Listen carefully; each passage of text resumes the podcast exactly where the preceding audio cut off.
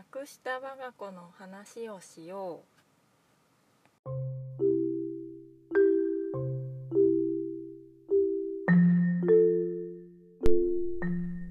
皆さんこんにちは。昨日おもちゃサッカールミです。今日はですね見晴らしのいい森の入り口でお話ししています。第14回目。今日も話をしよう。えっ、ー、とですね今日はクリスマスもうすぐクリスマス。であと誕生日とかイベントとかをどう過ごしますかっていうお話でとこれはですねあの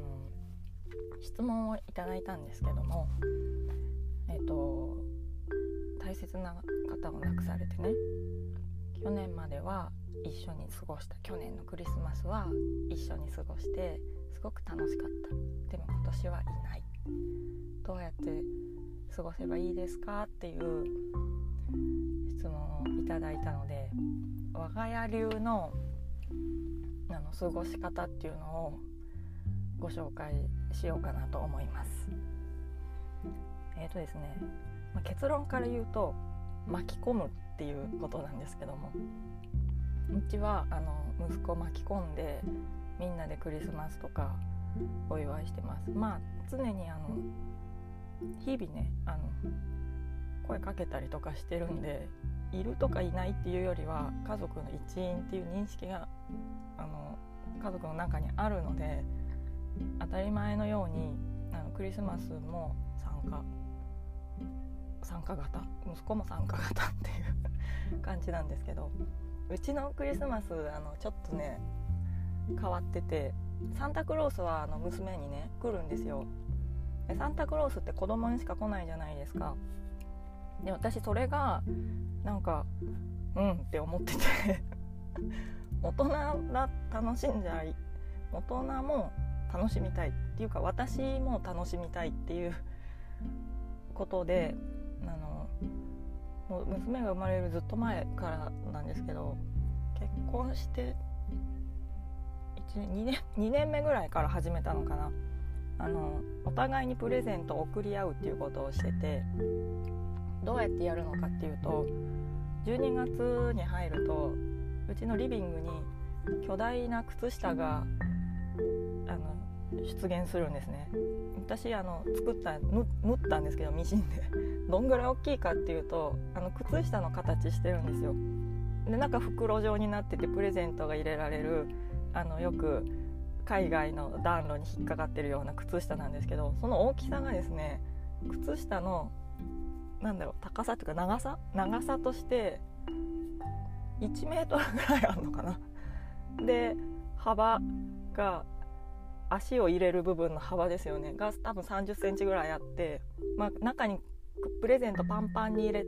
た状態だと大人が抱え抱えるぐらいの大きさがある。巨大な靴下があの出現するんです。でみんな自分の靴下決まってるんですね。これ誰の靴下っていうのが分かるようになってて。でクリスマスまでの間にそこにあのお互いにみんながねちょっとずつ相手の靴下の中にプレゼントを入れていくっていうこっそり入れていくっていうことをやっててであのクリスマスまでの間にその靴下がちょっとずつ太っていくっていう ことなんですよ。であのその入れるところは見られちゃいけなくてあの家に帰ってきたら「あ靴下がなんかちょっと大きくなってんじゃないの?」とか「あれ父ちゃんのばっかり大きくなって母ちゃんのなんかぺっちゃんこだな」とかなんか新しいのが入ったとか入ってないとかなんかそういうことをクリスマスまでの間にやりながら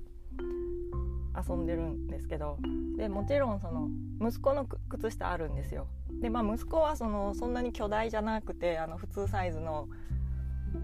うん、靴下なんですけどその魂のお家のところに置けるぐらいの大きさの靴下なんですけどもちろん息子の靴下も太っていくわけなんですね。でクリスマスの当日になるとみんなで1個ずつ引っ張り出してオープンするっていうイベントを毎年やってるんです。なのであのうち息子生まれる前から息子が生まれる前からもやってますからあの当たり前のように息子は参加だったんですけど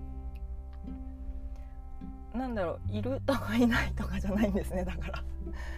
あの普段から息子もいる。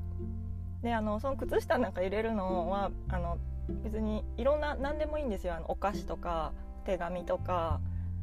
なんかあこれ今必要。パンツとか靴下とか。あ学校でこれ使うなとか仕事でこれ使うなとか相手に必要なものを何でも入れていくっていう感じでいっぱい入ってるんですけどと息子に入れるのは、えっと、大概お菓子とか物を入れるんであればその魂のお家の中に入る小さなものなんですけど、ね、そういうものが息子の靴下には入ります。で、えっと、もちろん自分たちの靴下にもお菓子とかは入ってるんですけどその自分がもらったお菓子をの袋開けたくないから息子のお菓子をもらおうとする人たちが家にいてですね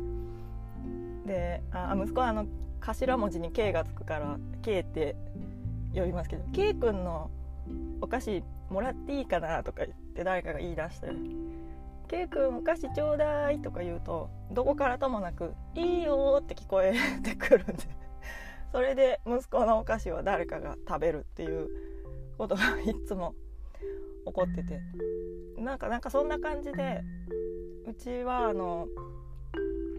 うちのクリスマスは息子強制参加っていうか巻き込まれてやってます息子からプレゼントが来るっていうことはないんですけど、まあ、私たちが巻き込むっていう形ですね。でサンタクロースは来ます。息子に来るんですけどそれはですね娘があの自分の欲しいものサンタクロースさんへとか言ってあの手紙を書いてるんですけど私は何と何が欲しいですとかなんか毎年いろんなことが書いてあって最後に必ず「K 君にはお花をください」って書いてあってでサンタクロースはいつもあの息子に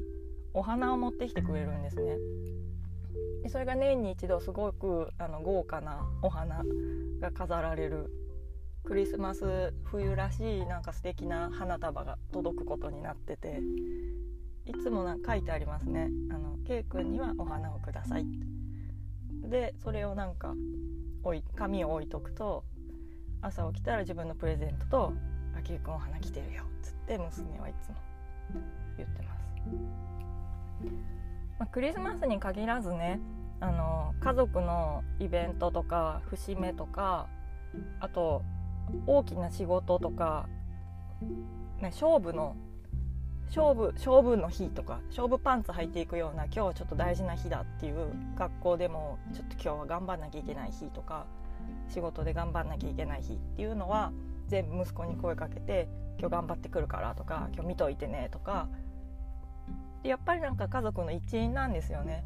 であの今日頑張ってねって朝送り出すのと一緒に息子にも今日頑張るからねと応援しといてねっていう風に声をみんな自然とかけてる